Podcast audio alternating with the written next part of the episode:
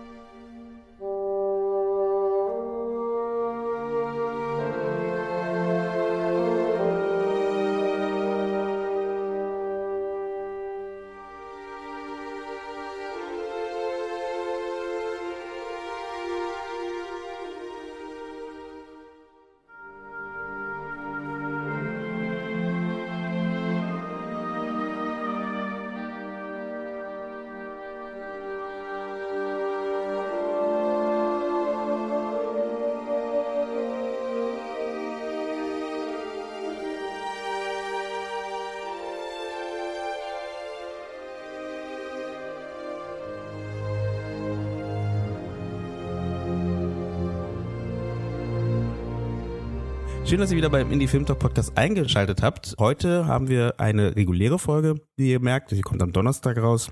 Und die wurde aufgenommen in der Zeit, wo wir alle noch im ja, Corona-Stress sind. Und äh, deswegen werden wir auf jeden Fall in diesem Gespräch auch nochmal kurz darauf eingehen. Wir werden gleich am Anfang, glaube ich, sogar machen. Aber ich möchte gern heute mit euch beiden, ich werde gleich genau sagen, wer das ist, über das Thema ähm, Komposition reden, also ähm, Filmmusikkomposition reden, die Arbeit im Kollektiv reden und auch über das Thema des männerdominierten Bereichs im Film reden oder in der Filmmusik ganz genau gesagt. Genau, dafür habe ich mir tolle Gäste eingeladen und da gehen wir gleich darauf ein.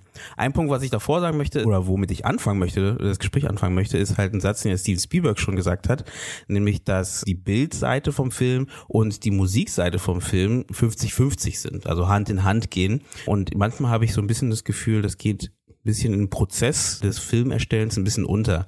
Mit Musik ist natürlich in dem Fall nicht nur die Musik gemeint äh, in dem Sinne, sondern auch der Tonmeister der oder Tonmeisterin, die am Set aufnehmen oder ähm, alles, was mit dem Sound zu tun hat. Die Foley Artists, die danach arbeiten, etc.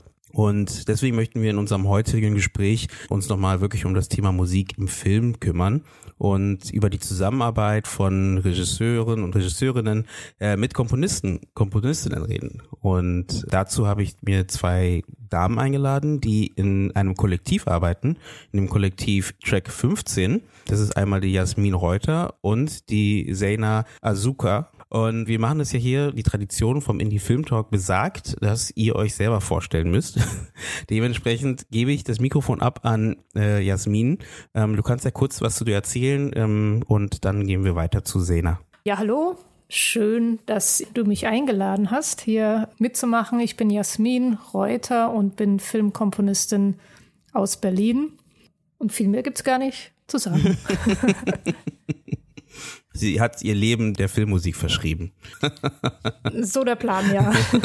okay. Hallo, ich heiße Sena und ich bin auch äh, unter anderem Filmkomponistin, ähm, aber auch Songwriterin und ähm, ich mache auch Auftritte, also jetzt zurzeit nicht wegen Corona, aber ich bin halt als Performerin und ähm, Komponistin unterwegs. Mhm. Bevor wir in das Thema vom Kollektiv einsteigen, ähm, würde ich doch sagen, äh, wir sind ja jetzt gerade in dieser Zeit, äh, hast du ja schon gerade auch nochmal gesagt, äh, mit dem Thema Corona und äh, selbst auferlegter Quarantäne etc. Wie hat das denn euch getroffen? Habt ihr da irgendwie, habt ihr Einbußen gemerkt oder irgendwie? Ja, also momentan habe ich tatsächlich noch nicht viel beruflich gemerkt, ähm, weil ich gerade noch in der Postproduktion von einem Spielfilm stecke. Ähm, ich denke, dass sich die Auswirkungen für uns ähm, wahrscheinlich erst in ein paar Monaten zeigen werden, weil die Drehstops dann halt bei uns ankommen, mm. mehr oder weniger. Insofern ist der Unterschied für mich gerade in der Arbeitsweise nicht sonderlich groß. Ich arbeite jetzt mehr von zu Hause und gehe einfach nicht mehr so oft ins Studio, aber es ist halt vollkommen möglich, so zu arbeiten. Ähm, insofern ist es ein bisschen eigentlich fast dasselbe, aber trotzdem irgendwie gefühlt anders. Und das ist so ein bisschen eine, ist ein bisschen eine komische Arbeitsstimmung, würde ich mhm. sagen, weil man denkt, okay, ich mache eigentlich das gleiche wie sonst, aber doch wird das jetzt alles ganz anders werden, vermutlich. Ja, das stimmt, das stimmt. Und Sena, hast du da auch irgendwie? Ich habe ja diese zwei Teile äh, vom Musikerin sein, sagen wir mal, die füttern sich gegenseitig. Also Auftritt ist mir ganz wichtig, also direkte Verbindung zu Publikum, Zuhörer. Und das fehlt mir gerade. Aber trotzdem freue ich mich, dass ich auch ähm, ganz viel zu Hause aufnehmen und ähm, noch schreiben kann.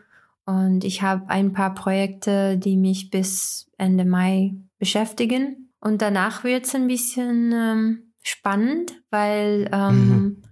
ich gerade jetzt, also in Gespräch mit zwei Regisseurinnen bin und beide mussten äh, ein paar Drehtage absagen. Das heißt, der Film wird nicht fertig zu der Zeit, wo sie ursprünglich geplant haben.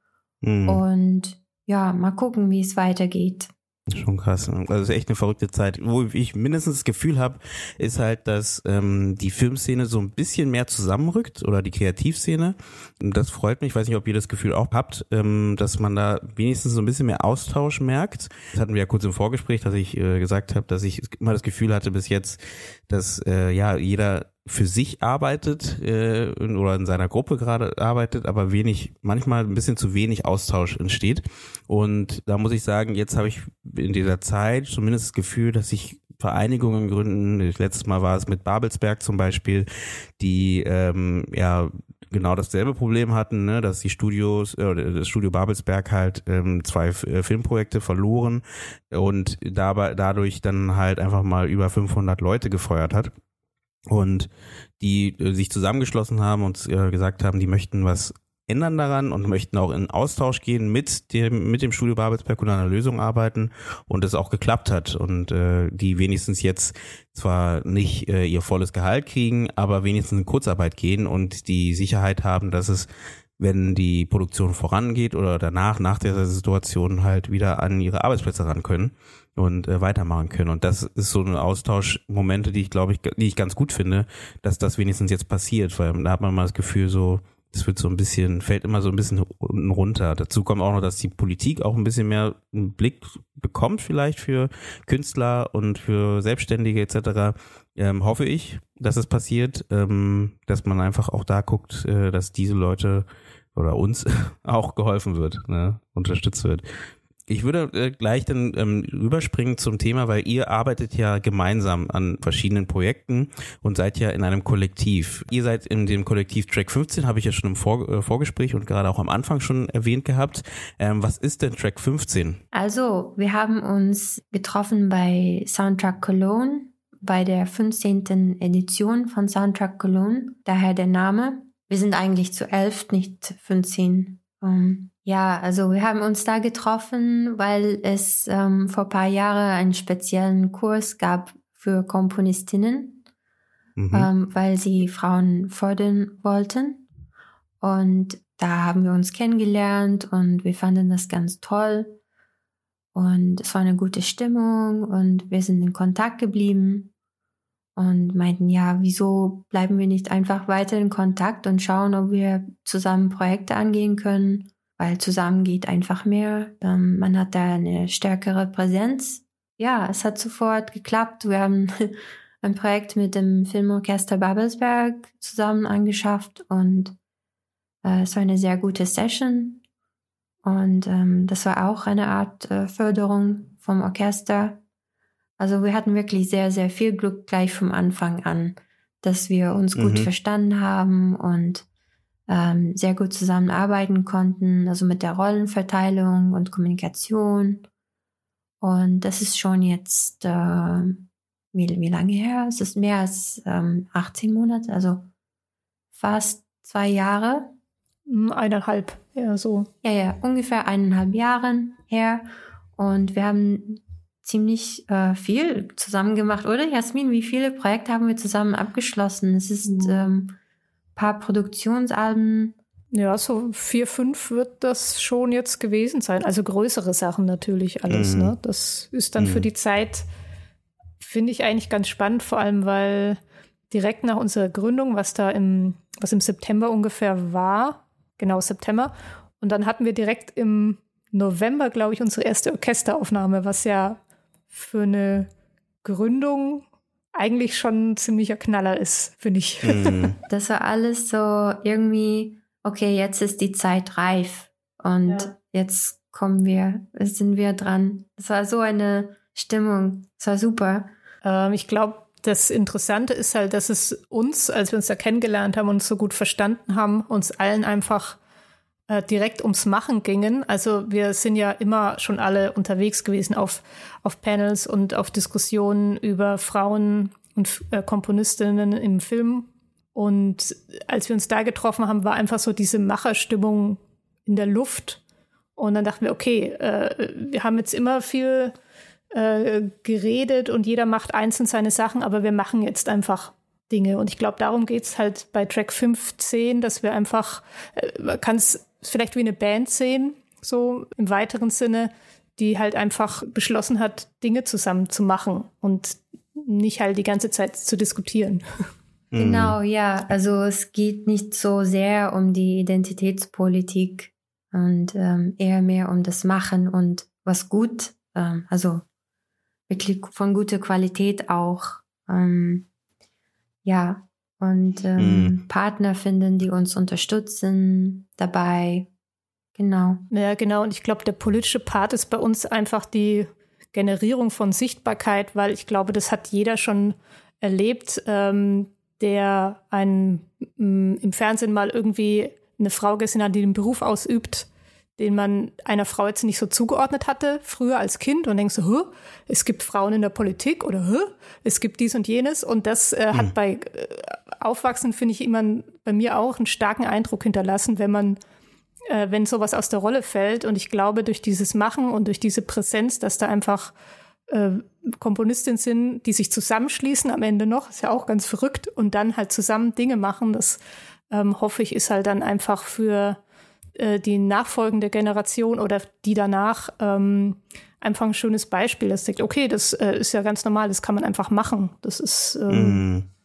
genau gutes Ding. Wie ist es denn? Also ich hatte da ja ein Vorgespräch mit Sena gehabt und dann habe ich auch noch mal überlegt, wie viele Komponistinnen ich aus meiner Umgebung kenne und ähm, muss auch wirklich sagen, ich habe ich kenne wirklich auch nicht so viele Komponistinnen und wollte mal fragen, wie ist es denn? Ist ist es wie bei, bei den Regisseuren so, dass halt die, es sind zwar viele vielleicht, die studieren, aber auf dem Markt kommen dann nicht mehr so viele an? Oder warum ist da die Sichtbarkeit nicht gegeben? Ähm, ja, also gefühlt, äh, also ich glaube, meine Statistik ist verzerrt, weil wir, meine persönliche, mhm. weil in meinem Studiengang, in dem immer vier Studierende pro Semester teilnehmen, waren wir tatsächlich drei Frauen und ein Mann. Das war aber auch First Time nie da gewesen und mhm. ähm, totale Premiere und auch nie wieder gewesen, soweit ich weiß. Ähm, das war an der äh, Akademie Ludwigsburg. Ähm, deswegen glaube ich nicht, dass wir jetzt nicht repräsentativ sind. Also es sind nicht 75 Prozent Filmmusikerinnen an den Unis, ja. Mm. ja, ähm, ich glaube, es sind auch nicht unbedingt 50 Prozent. Ich habe mal eine Zahl gelesen, die habe ich aber nicht mehr parat. Deswegen kann ich da jetzt ähm, nichts ähm, weiter tun als raten. Mhm. Ich glaube, es waren unter 50 Prozent, vielleicht so 30, 40, aber äh, also wenn es 30 gewesen sind, dann ähm, trifft man die eigentlich auch nicht in, äh, in der Branche dann wieder. Also es wird mehr, mhm. also es zum Beispiel, als ich ähm, in die Branche gegangen bin vor sechs Jahren oder was das war, war noch ganz wenig los ähm, an Frauen. Äh, aber es kommen jedes Semester oder jedes Jahr neue nach und die Zahl wird äh, schöner. Aber ich glaube, es ist nicht so, dass, dass das jetzt, dass die in Vollbeschäftigung gehen. Also nicht alle Frauen, die da von den Unis kommen, werden dann am Ende Filmmusikerinnen sein. Das ist, spa spannend, weil, wie gesagt, das ist ja in vielen Bereichen so und ähm, also auch in unserer Filmszene so. Und das halt, äh, genau bei den, bei der Filmmusik habe ich da noch gar nicht so doll drauf geachtet, aber dann habe ich auch noch weiter überlegt und überlegt, wie viele ähm, Komponisten weltweit kennt man denn, die halt bekannt sind und weiblich sind. Ähm, und auch da wird's ja schon knapp, ne? Also äh, irgendwie die Leute zu kennen. Das heißt, da merkt man ja auch schon, da gebe ich euch vollkommen recht, dass eben so ein Kollektiv, glaube ich, eine ganz gute Möglichkeit ist, eben diese diesen Blick darauf zu schaffen, zu sagen, das gibt viele und die, und die machen große Sachen. Und wie du sagst, auch für die junge, jüngere Generation, die halt noch gar nicht den Gedanken fest vielleicht, was sie machen möchte. Und dann, wenn sie weiß, okay, es gibt da irgendwie auch Leute, die Filmmusikerinnen sind, dass man dadurch halt einfach den Gedanken überhaupt fassen kann, zu sagen, ich werde selber mal Komponistin. Ne? Mhm. Ne? Und da gebe ich dir recht, dass natürlich das ein guter Anreiz ist, ähm, dahin zu gehen aber wie, wie macht ihr das denn in der Gruppe? dass ihr, weil ihr seid alle, also nicht alle, manche sind auch Sounddesigner, habe ich gesehen, etc., aber ähm, wie macht ihr das mit Aufträgen? Also arbeitet ihr denn gemeinsam an einem Projekt? Also ich finde die Idee mit dem Kollektiv allgemein sehr spannend, ähm, auch in allen anderen Bereichen, ob es jetzt in der Filmmusik ist oder ob es in, äh, bei in der Regie ist, ähm, da gemeinsam an Sachen zu arbeiten. Aber ich, ähm, ich frage mich immer, wie das am besten funktioniert, auch wenn man ähnliche Ambitionen hat. Ne? Also wenn man auch einen Film, wenn mehrere Komponistinnen zusammenarbeiten, arbeiten sie an einem Projekt oder arbeitet jeder an, seinem Projekt und wie gibt man Projekte weiter? Das ist eine sehr spannende Frage. Also ähm, es gibt mehrere Arten von Projekten. Also es gibt Projekte, die wir alle zusammen produziert haben, weil es einfach der Raum und die Kapazität dafür gab. Und es gibt auch Projekte, wo es halt vielleicht nicht so viel Personal gebraucht ist. Und wenn man uns als Kollektiv anspricht, dann ist äh, die Frage, wie entscheidet man, wer darf das jetzt, äh, wer darf diesen mhm. Auftrag nehmen oder wer ist dafür geeignet am besten. Also das Ding ist, wenn ein Regisseur oder eine Regisseurin uns bezüglich einen Film oder bezüglich die Filmmusik kontaktieren würde, ist es meistens auf der individuellen Ebene. Also bisher ist uns nie passiert, dass jemand für einen Film Musik äh, gebraucht hat und uns als Kollektiv ähm, so, okay. angesprochen mhm. hat, weil sie dann gucken, mhm. was für eine Art macht diese Komponist, äh, was für eine Art Musik macht diese Komponistin und vielleicht passt es halt nicht zum Film. Also das entscheidet sich alleine sozusagen. Mhm. Aber wenn wir als Kollektiv angefragt sind, bei einem Projekt mitzumachen, wo es begrenzte Kapazitäten gibt, also wo sie nicht so viele Komponistinnen brauchen. Das ist uns tatsächlich nur einmal passiert. Ähm, also es kann sein, dass zum Beispiel jemand mich fragt und ich sage, hey, Jasmin, hast du Lust mitzumachen? Und wir teilen die Rollen auf. Und das mhm. ist dann irgendwie Teil vom Kollektiv. Wir haben uns durch das Kollektiv kennengelernt aber es ist auch getrennt. Und solche so Nebenprojekte gibt es die ganze Zeit. Und dann gibt es auch die Projekte, wo wir wirklich ähm, harte Entscheidungen treffen müssen. Und da versuchen wir möglichst zu denken im Sinne vom Kollektiv, ähm, wer kann für dieses bestimmtes Projekt das beste Produkt abliefern.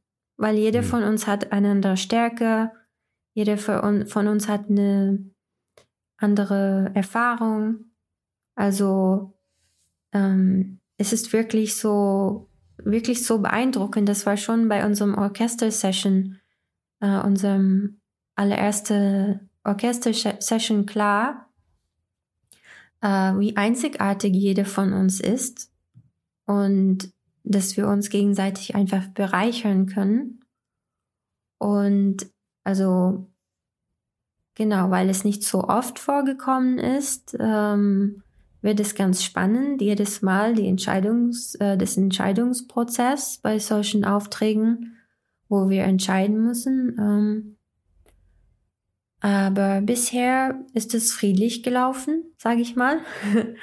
Und ähm, wir kommunizieren regelmäßig. Also wir haben monatliche äh, Skype-Sessions und dann auch regelmäßige, also wöchentliche E-Mails. Und ja, wir sind auch ähm, einfach auf einer persönlichen Ebene. Äh, wir treffen uns, also wenn wir in der gleichen Stadt wohnen zum Beispiel. Also wir versuchen, dass wir ständig in Kommunikation bleiben ähm, und gut den Puls messen können. Äh, wie geht's allen mit dieser Entscheidung? Und ähm, also ist uns wichtig, dass alle auch die emotionalen Sachen verarbeitet sind. Also ja, das ist aber abwechselnd mit der Moderation von solchen Projekten und ähm, Kommunikation. Und ähm, jeder hat ihre Art, das zu machen. Und wir haben uns ja vor jetzt fast zwei Jahren kennengelernt und wissen halt, wie, wie wir ticken sozusagen.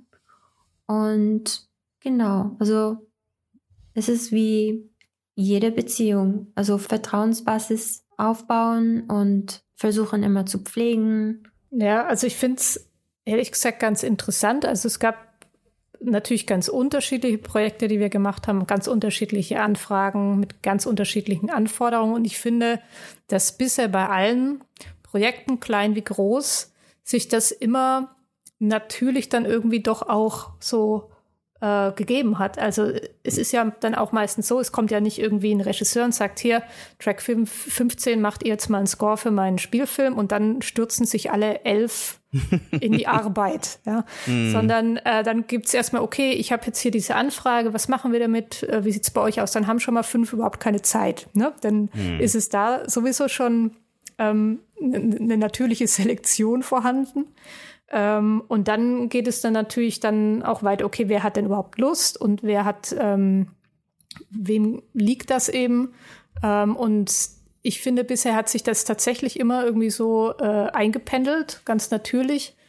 Ähm, und es war eigentlich auch meistens bei den nur eine äh, Thematik bei den Anfragen von außen.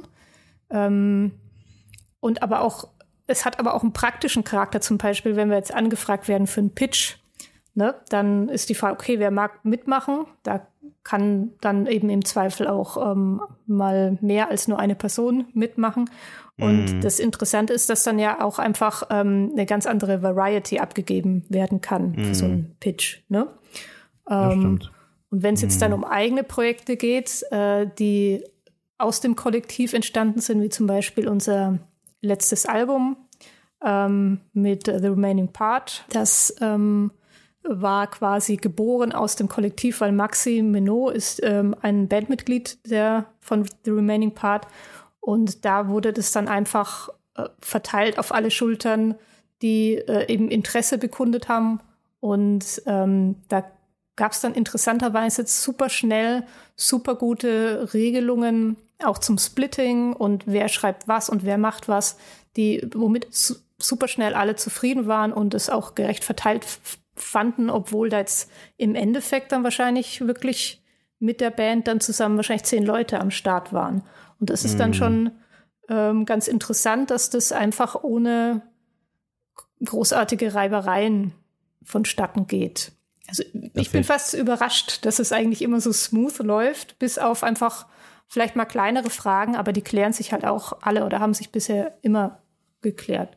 Ja, ist genau, wie du sagst, es es entwickelt sich so organisch. Ja, organisch ist ein schönes Wort, genau. Ja, und ich finde, wir sind nicht zu viele, dass mehrere Leute das Gleiche machen, aber auch nicht zu wenig, dass dann zu wenig Diversität äh, in der Gruppe mm. ist. Das ist eigentlich ja. eine perfekte Zahl. Das ist wie Fußballmannschaft oder Frauenschaft. Stimmt.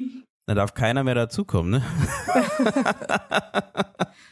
da fällt mir gleich eine Frage ein. Wie schreibt man denn, also das geht ein bisschen weg vom Film vielleicht, aber wie schreibt man denn gemeinsam an einem Stück? Hm, coole Frage. Ja, das frage ich, also ich frage mich auch so ein bisschen aus dem Grund, weil also man schreibt ja auch gemeinsam an einem Drehbuch zum Beispiel oder an einem Plot für für eine Serie zum Beispiel. Äh, da teilt man das ja so ein bisschen auf. Wenn man so Writers Room nimmt zum Beispiel, wo dann halt, da gibt's meistens dann trotzdem noch einen Headwriter, der so ein bisschen künstlerischer äh, ähm, Bewacher der Geschichte ist, ne? Und dann die anderen arbeiten zwar zusammen, aber auch zu. Und es gibt immer noch jemand, der sagt, und so wollen wir es schon irgendwie am Ende haben. Macht ihr das dann ähnlich oder ist es dann so, ist jetzt ein spezifischer Fall, weil ihr hattet ja ein Projekt, was du meinst, was, was ihr so gemacht habt, aber es klingt gerade super spannend zu wissen, wie macht, wie würde man dann Musik ähm, gemeinsam komponieren? Mm, manchmal sind die Rollen ganz klar verteilt. Also wenn es rein äh, instrumental ist, dass jemand quasi die Struktur, der Aufbau von dem Stück schon geschrieben hat und äh, vorgegeben hm. hat. Ähm, ja, manchmal ist es wirklich so klar verteilt. Einer hat komponiert und eine kommt und arrangiert das und dann kommt noch eine und orchestriert. Das heißt, die Feinarbeit ähm, mit der Instrumentierung.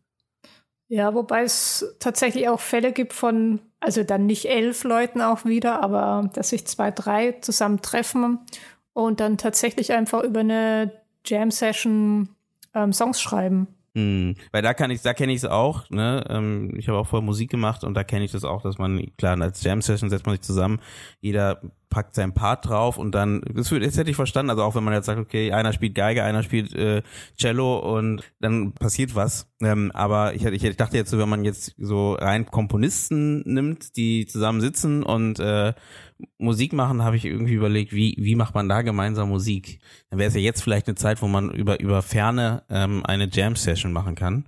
Oder ja, da gibt's noch nicht so richtig die Programme. Da, da fehlt mir was tatsächlich. Ich habe es tatsächlich probiert. Da fehlt tatsächlich die Energie irgendwie. Ah, ja. So bei einer Jam-Session, man schwitzt da, da ist was in der Luft. Und das ist wirklich sehr haptisch. Ja, stimmt. Da gebe ich recht. Habt ihr denn in Track 15 auch, also ähm, ihr habt ja ein paar, von ein paar Vorteilen, also ich habe immer das Gefühl aber auch, ähm, dass ja auch so ein Kollektiv auch ein Nachteil sein kann. Habt ihr da auch irgendwie das Gefühl, dass es auch Nachteile gab ähm, durch so ein Kollektiv, für den Einzelnen vielleicht auch? Oder allgemein vielleicht, wo man denkt so, das, das läuft noch nicht so gut, was man verbessern könnte bei so einem Kollektivgedanken? Äh, Nachteile nicht, aber natürlich kann man alles verbessern. Ja, das stimmt. Also Nachteile hätte ich jetzt auch noch nicht direkt erfahren. Also nicht, dass ich wüsste, also es hat jetzt noch nie jemand bei mir nicht angerufen und dachte, oh Gott, die ist bei Track 15, da rufe ich nicht an. Äh, ich glaube das äh, eher nicht. Aber verbessern, klar, also es stellen sich ja jedes Mal bei jedem Projekt vor allem neue Herausforderungen eben durch Verteilung oder Organisation, wer nimmt welchen Workload. Und ich glaube, das ist eine Herausforderung, und das ist von Projekt zu Projekt unterschiedlich. Und die Hoffnung ist, dass sich das dann immer ein bisschen einpendelt, wenn der eine jetzt bei einem Projekt voll reingebuttert hat, dass es beim nächsten Projekt halt ein, ein anderer dann ein bisschen mehr übernimmt. Ähm, mm. Aber das sind halt auch alles so Dinge, die man dann, äh, äh, die wir sehr transparent dann einfach besprechen. Also die Dinge, die es zu verbessern gilt, werden alle ähm, auf den Tisch gepackt. Also das ist ein Tipp für Leute, die vielleicht ein Kollektiv gründen wollen. Wir haben immer bei unserem monatlichen Skype-Gespräch ähm, der erste Punkt auf dem Agenda ist, geht's euch und gibt's was Zwischenmenschliches? Und dann besprechen wir das. Ja, und dann geht's ran an die Projekte. Ja. Da würde ich dazu nochmal fragen, genau, das heißt, Nachteile habt ihr noch keine gesehen. Was hat denn Track 15, weil ihr habt ja gesagt, ihr habt so schnell ähm, Projekte gekriegt, ähm, größere Projekte. Ist da ein großer Sprung merkbar durch dieses Kollektiv, durch dieses gemeinsame Auftreten?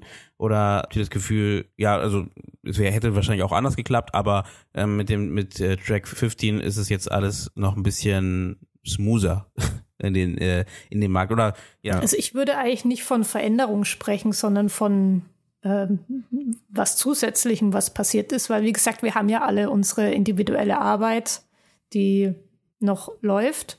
Ähm, und was halt aber zusätzlich passiert ist, ist, dass man jetzt innerhalb eines Kollektivs ähm, sich Projekte erstmal ausdenken kann natürlich ähm, und realisieren kann. Also sehr viel einfacher, als wenn jetzt ein äh, Kopf sich da hinsetzt, hm, jetzt würde ich aber gern mal einfach so ein Orchesteralbum machen. Ja, hm, das, ähm, das ist natürlich auch schwer zu verkaufen. Da ist es schwierig, Partner zu finden, wenn eine Person da mit dieser Idee um die Ecke kommt. Wenn man jetzt ähm, sich zusammenschaltet und die ganzen Talente vereint, ähm, dann kann man sich natürlich auch äh, äh, gut, na, ich sag mal, ich benutze jetzt das Wort verkaufen. Ähm, und das sind natürlich dann Partner auch anders interessiert an der Zusammenarbeit, weil das ist auch, naja, ich, ich sage jetzt nicht, es ist ja keine neue Sache, ein Kollektiv zu gründen, aber es, es lässt sich halt auch besser vermarkten. Man kann damit äh, Konzerte schalten von, hä, guckt hier Komponistin-Konzert mit zehn verschiedenen Komponisten. Das ist halt äh, noch mal was Interessanteres für Partner als ähm, von jemand Unbekannten, sage ich jetzt mal, ah, wir machen jetzt Konzerte von Jasmin Reuter. Die kennt ja niemand, mhm. da, wer soll da kommen? Mhm, keine Ahnung. Das ist einfach, ähm, ähm, man kann einfach viel besser an Partner herantreten und die sind auch sehr viel schneller interessiert, weil auch, die merken ja auch die Ideen dahinter und die, ähm, die Motivation, die man da zu bieten hat. Mhm. Okay, verstehe. Und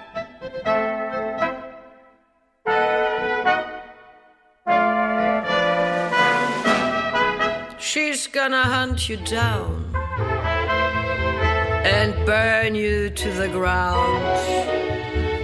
With a swing of her hip and a bend of her lashes, you're through. Come on, give up the fight. No match for Carla's might. She'll render you helpless, surrender you, hopeless fool. In the slit of her eyes is a steady aim and every man here is fair game. She shoots, she scores. Oh, it's a piece of cake. And so, for your own sake, get in the jalopy and stop being sloppy, fool. They're gonna hunt you down and burn you to the ground. no one to protect you or to re elect you. Fool!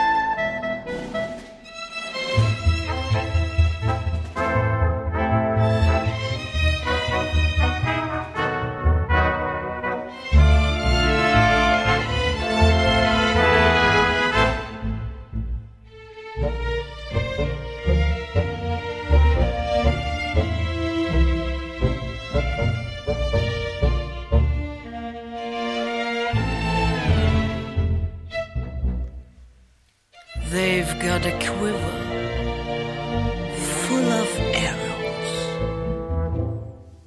and he shivers, cause he knows. They shoot, they score, you're through. Wenn wir mal einen weiteren Schritt gehen von der Arbeit in dem Kollektiv zu der Arbeit am Film, an der Komposition, von Filmen, was hilft denn ähm, Filmkomponisten am besten, um gut zu arbeiten? Also wenn ich mit einem Filmprojekt zu euch komme und sag, habt ihr äh, die Möglichkeit, da was zu komponieren? Genau, wie, was hilft euch am besten? Also ich hatte mit Sena auch kurz im Vorgespräch schon gehabt, das Thema Temp-Tracks zum Beispiel, wo ich auch beide Seiten höre, also von manchen Komponisten, die sagen, geh mir bloß weg damit. Und ich habe das auch verstanden, also ich hätte es auch verstanden, weil ich finde es auch zum Teil manchmal ein bisschen eingrenzend. Ne? Und dann lang aber auch andere wieder, ähm, das ist kein Problem. Ich finde sowas gut, weil dann habe ich dafür schon mal eine Richtung, wohin ähm, dieses Projekt gehen soll. Ähm, wie, wie seht ihr das denn? Was ist denn, was denkt ihr denn, was kann der Regisseur, die Regisseurin am besten tun, damit man halt gut arbeiten kann? Also es gibt, wie du sagst, verschiedene Arten von Komponisten. Es gibt welche, die sagen, nee, die hassen Temp-Tracks und die wollen irgendwie im Vakuum ähm, komponieren.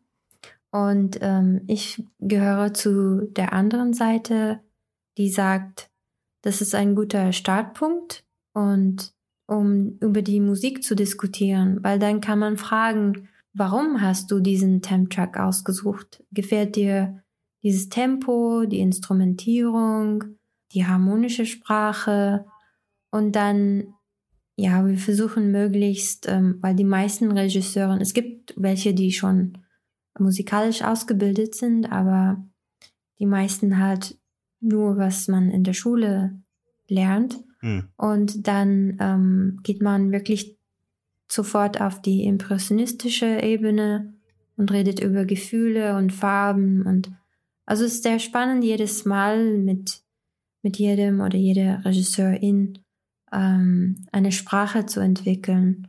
Also sobald die dafür offen sind, beide Seiten, dann ähm, ja entwickelt sich was Schönes und dann irgendwann versteht man, ähm, warum sie diesen Temp-Track ausgesucht haben. Und also meine Erfahrung war immer schön, dass ich dann doch trotzdem die Freiheit hatte, was auszuprobieren und dann auch überzeugen konnte. Ja, also ich finde auch, das kommt immer vollkommen auf die Situation an und auf das Projekt.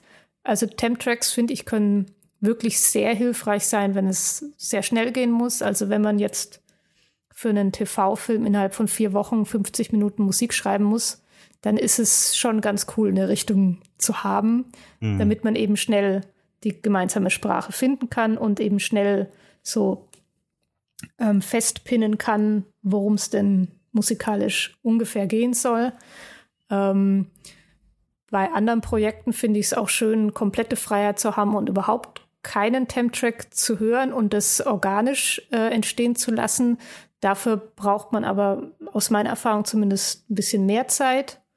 Ähm, das kann dann auch mal vorkommen, dass man an einem Spielfilm dann auch mal ein paar Monate sitzt. Mhm. Ähm, und dann entsteht da aber auch was ganz Interessantes. Ob das dann das Beste ist, ist wieder eine ganz andere Frage. Es gibt ja viele Lösungen pro Film. Ähm, äh, und ich weiß, was, was, was mir am meisten hilft, ähm, das ist eben tatsächlich pro Projekt unterschiedlich, aber ich erinnere mich an eine Begebenheit mit einem Kurzfilm. Da hatte ich ähm, mit einem Regisseur gesprochen und ich kannte das Drehbuch nicht. Ähm, ich wusste nur ungefähr, äh, was das für ein Genre sein wird. Und der Regisseur hat, äh, kam zu mir und er hat mir den Film erzählt. Also er hat sich vor mich hingesetzt und hat den Film so mitreißend erzählt, dass sofort alle Bilder ähm, im Kopf entstanden sind. Also meine Version des Films ist mhm. im Kopf äh, entstanden. Und so konnten auch, äh, konnte es direkt ein Soundtrack eigentlich entstehen, indem er mir das halt einfach sehr leidenschaftlich vorgetragen hat. Das war viel besser als ein trockenes Drehbuch lesen, ähm, wo dann auch immer steht, ja, äh, er, er, macht die Tür zu und mh, ne, also mhm. da ist ja viel äh, Handlung dabei, die jetzt ähm, äh, nicht so emotional äh, ist und ich finde, das Erzählen und eben dieser Austausch schon im Vorfeld, bevor überhaupt die Musik ähm, besprochen wird, das finde ich sehr spannend. Wie, wie empfindet der Regisseur die Figuren? Was ist für ihn das Drama? Was ist für ihn der Witz? Und das Ganze, das ist halt, das ist so grundlegend und da muss man aber auch ein bisschen ähm, äh, ein bisschen Zeit mitbringen vielleicht und mhm. ähm, vor allem auch eine gewisse Wellenlänge natürlich. Also es gab auch schon Regisseure, die habe ich halt dann nicht kapiert. Es ist halt so, das ist ja auch normal. Man kann ja auch nicht äh, eine gute Unterhaltung mit jedem Menschen äh, führen. Das funktioniert ja nicht. Ähm, mhm. Aber das mhm. war halt ein besonders einprägsames Erlebnis und darin fällt es mir am einfachsten. Dann kann ich auch einfach auf einen Spaziergang gehen und mir dann die grundlegenden Melodien mit meinen Bildern im Kopf dann ausdenken, bevor ich mich überhaupt ans Piano setze. Das ist, hat eine andere Qualität für mich persönlich. Fordert ihr das dann auch? Also, weil wenn du sagst, es hat eine andere Qualität, könntest du es ja auch fordern und sagen, ähm, es hilft dir und deswegen hilft es natürlich am Ende dem Endprodukt, wenn zum Beispiel der Regisseur oder die Regisseurin davor dir die Geschichte erzählt. Ich finde es ein schöner Ansatz eigentlich, ähm, anstatt im anstatt erstens vielleicht sogar schon den fertigen Film, äh, den, also den Picture Log dir zu schicken, sondern ähm, davor vielleicht sogar schon einfach dieses Gespräch zu haben. Also man hatte meistens ja davor ein Gespräch, aber ich meine, diese Art von erstmal Geschichte erzählen, also ich, ich verstehe so richtig, dass er auch äh, ins Detail gegangen ist, also jetzt nicht nur eine Synopsis, die er erzählt hat, sondern auch so ein bisschen detailliert ausgeschmückt hat, was er erzählen wollte, wie er erzählen wollte, was erzählt wurde und ähm, dass du dann auch sagst, ja, aber dann macht es ja vielleicht Sinn für mehrere von deinen oder weitere Projekte, dass du eher so rangehst, wenn es halt äh, ein Spielfilm ist, wo man auch die Zeit dafür hat. Genau, ich, das ist genau der Punkt, wenn die Zeit vorhanden ist und das Stadium auch so früh ist. Ähm, dann, dass diese Unterhaltung stattfinden kann, dann ist es, glaube ich, der ähm, beste Ansatz.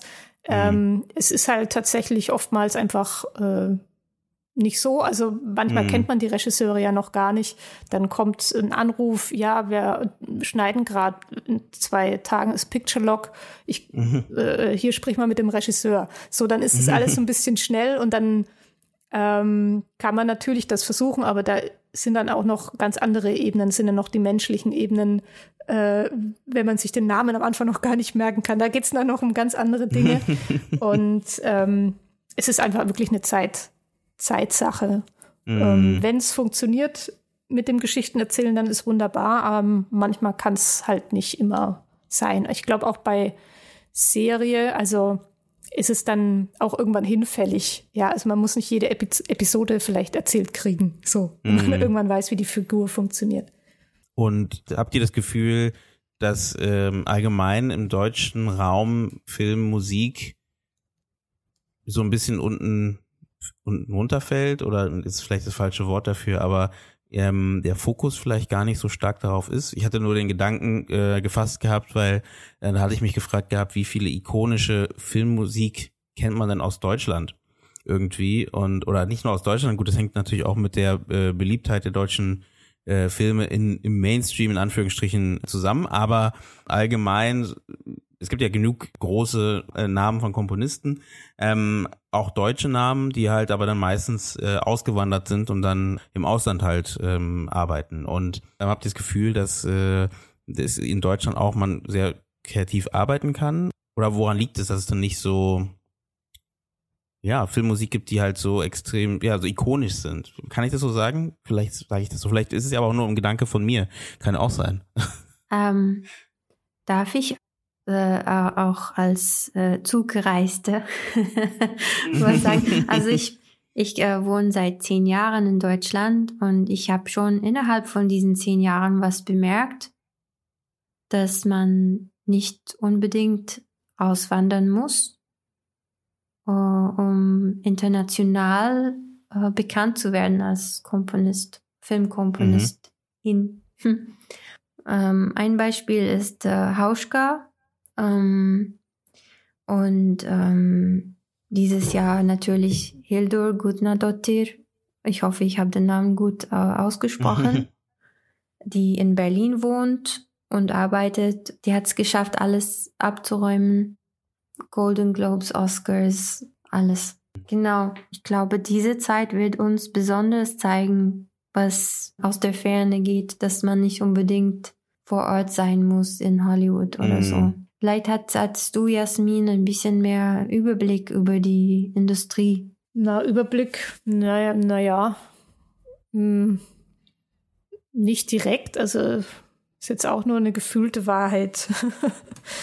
das, also, ich glaube, die, ja, die Wahrnehmung, dass es halt hier weniger Ikonen gibt. Also ich finde jetzt die Beispiele schon super, die Sena genannt hat. Ich glaube, die Wahrnehmung liegt einfach trotzdem, dass man irgendwie denkt, okay, es findet halt einfach alles in Hollywood statt, was so stattfindet. Das hat natürlich einfach am Ende dann einfach mit der Größe einer Industrie und Geld zu tun. Also es, es wird einfach so wahnsinnig viel in Hollywood produziert und ich glaube, wir kriegen davon wahrscheinlich dann auch nur 10 bis 5 Prozent mit. Der Rest geht da auch unter. Das sind dann auch irgendwelche B-Movies. Ähm, und allein durch die Masse und die Quantität äh, ergeben sich halt einfach viele, viele, viele Dinge.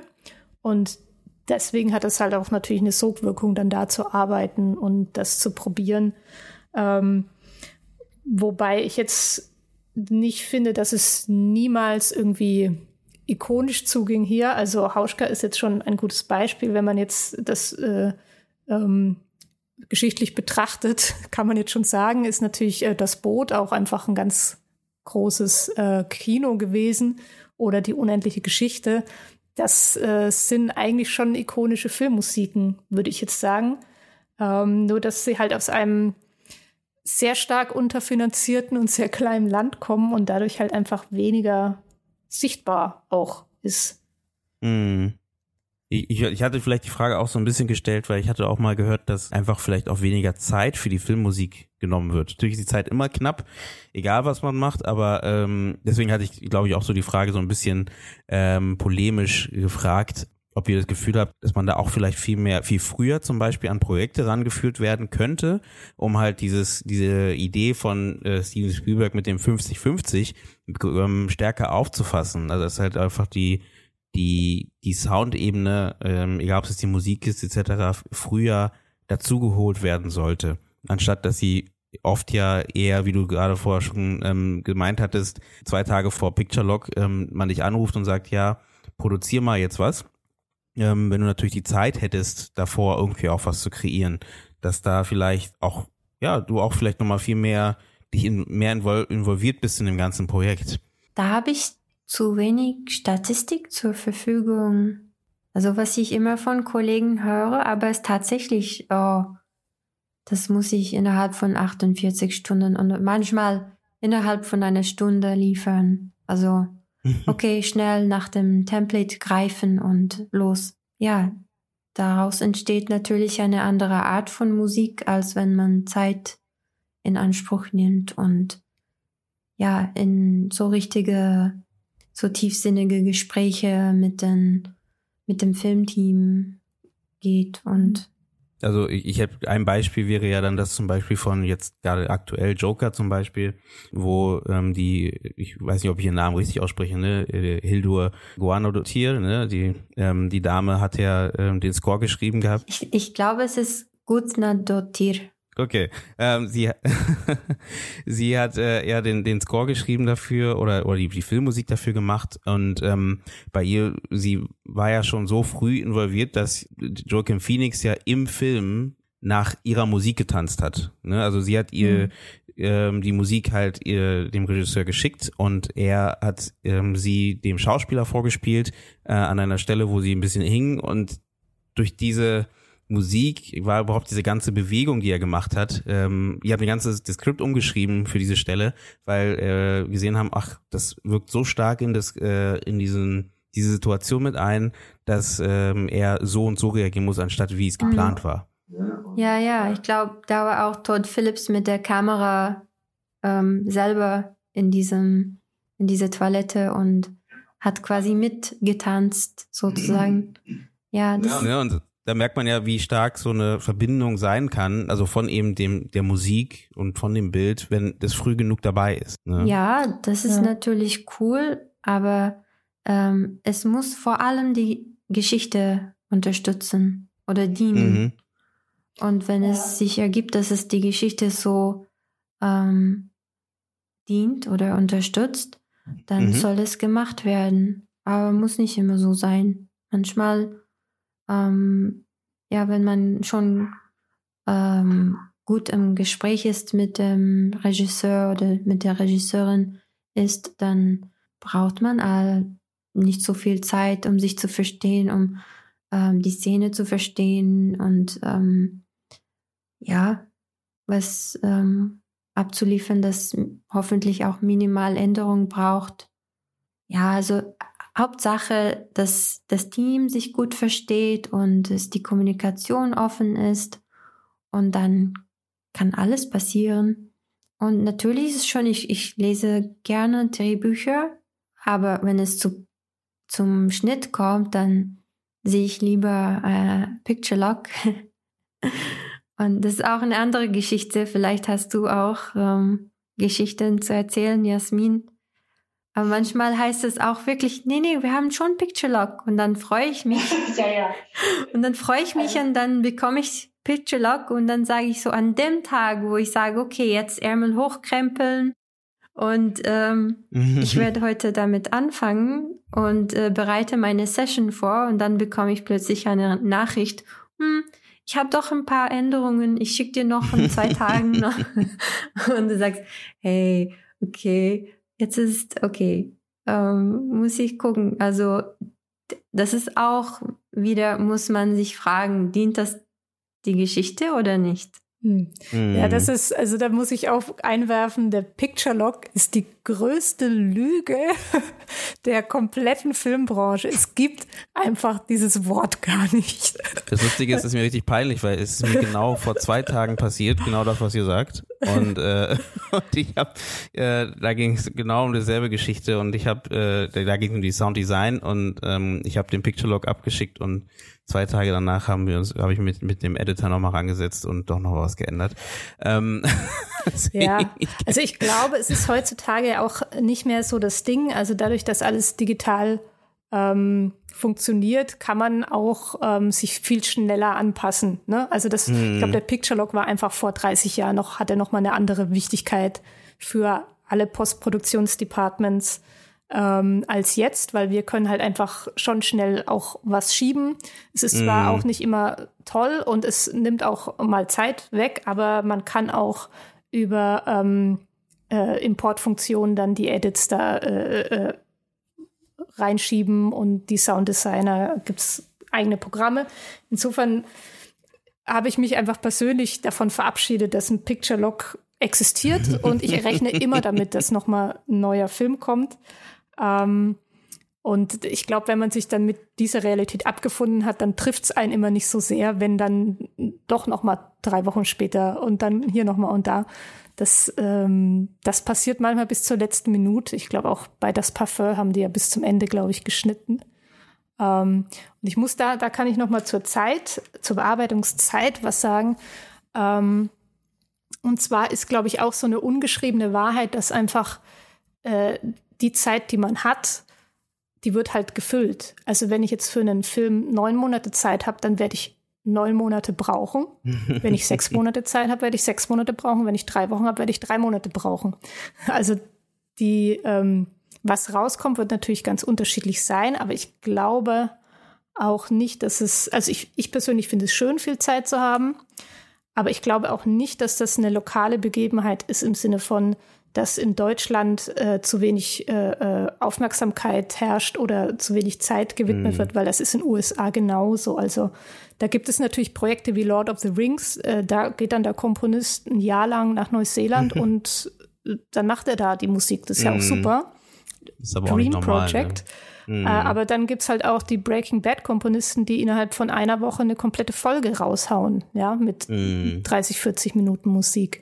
Das ist halt die andere Seite. Und die gibt es genauso in den USA, diese beiden Seiten, die Long-Term-Projects und diese halt super krassen kurzen Projekte, wo in, innerhalb von ein paar Wochen irgendwie alles stehen muss. Auch Hans Zimmer hat solche Projekte. Äh, mhm. Ich habe mal ein Interview mit ihm gehört, dass er ich weiß nicht mehr welcher Film das war, ich glaube Despicable Me, ähm, noch lange nicht fertig war mit Komposition und schon gar nicht Produktion. Und direkt vor seinem, vor Remote Control, also vor dem Studio, äh, ist eine Plakatwerbung geschaltet worden von Despicable Me, wo, wo das Start, das Kinostartdatum riesig da dran stand und er hat halt nur immer dieses Datum gesehen und dachte sich, ach du Scheiße, wie zur Hölle? Ich, ich, ich habe noch nichts, aber da steht das Startdatum. So, ähm, ich denke, dieses Zeitding, das ist immer da und manchmal kann eine kurze Zeitspanne zu unheimlich viel Kreativität führen und manchmal kann eine sehr lange Zeitspanne zu unheimlich viel Kreativität führen. Ähm, ich glaube, das muss man auch alles sehr organisch sehen, wenn man ein Angebot kriegt und das muss irgendwie schnell fertig sein, aber man hat das Gefühl, es ist der richtige Film für einen, dann funktioniert das, denke ich mal. Also dann kann man das ähm, annehmen. Wenn man jetzt aber irgendwie 90 Minuten vertonen soll und die sagen, ja, du hast sieben Tage Zeit, dann muss man sich halt überlegen, wie gerne man dieses Projekt machen möchte, ob das Sinn macht oder nicht. Aber das muss jeder selber entscheiden am Ende. Um, ähm, darf ich was sagen noch zu Breaking Bad, weil ich bin großer Dave Porter Fan. Mhm. Also der hat die Musik für Breaking Bad und Sound Design und ähm, auch von Better Call Saul gemacht. Und ähm, also in dem Fall glaube ich, ist es gar nicht so schlimm, dass er wenig Zeit da hat ähm, was zu produzieren, weil er hat schon die, die ganze, also den, den ganzen Vorlauf mit dem Regisseur und äh, Drehbuch, ursprünglicher Drehbuchautor äh, gehabt. Mhm. Und ja. Von, ja, also es ist nur manchmal stressig, wenn man diesen Vorlauf nicht hat mhm. und diese gemeinsame Sprache nicht entwickelt hat. Und Dave Porter hat ja dadurch, dass er auch den Sounddesign macht und wer weiß, vielleicht hat er auch sogar Absprache mit den Musiksupervisern. Ich weiß nicht. Also ich habe den Eindruck, dass es ein sehr enges Team ist. Aber ja, genau, es ist nur dann stressig, wenn man diesen Vorlauf nicht hat und wenn man die Leute gar nicht kennt und wenn man keine, keine Soundpalette sozusagen entwickelt hat. Mhm. Ähm, ja. Weil Dave Porter hat ja diese ganze auch Sounds schon ähm, vorbereitet und er weiß, welche Sound zu welcher Figur passt und mhm. ja, das Ganze hat so ein ganz andere, ähm, ja, das ist schon, der steckt da schon in diesem Universum drin. Ja, das stimmt natürlich. Der Vorlauf ist da extrem wichtig und eben vor allem auch eben das Team in solchen eng gestrickten Projekten.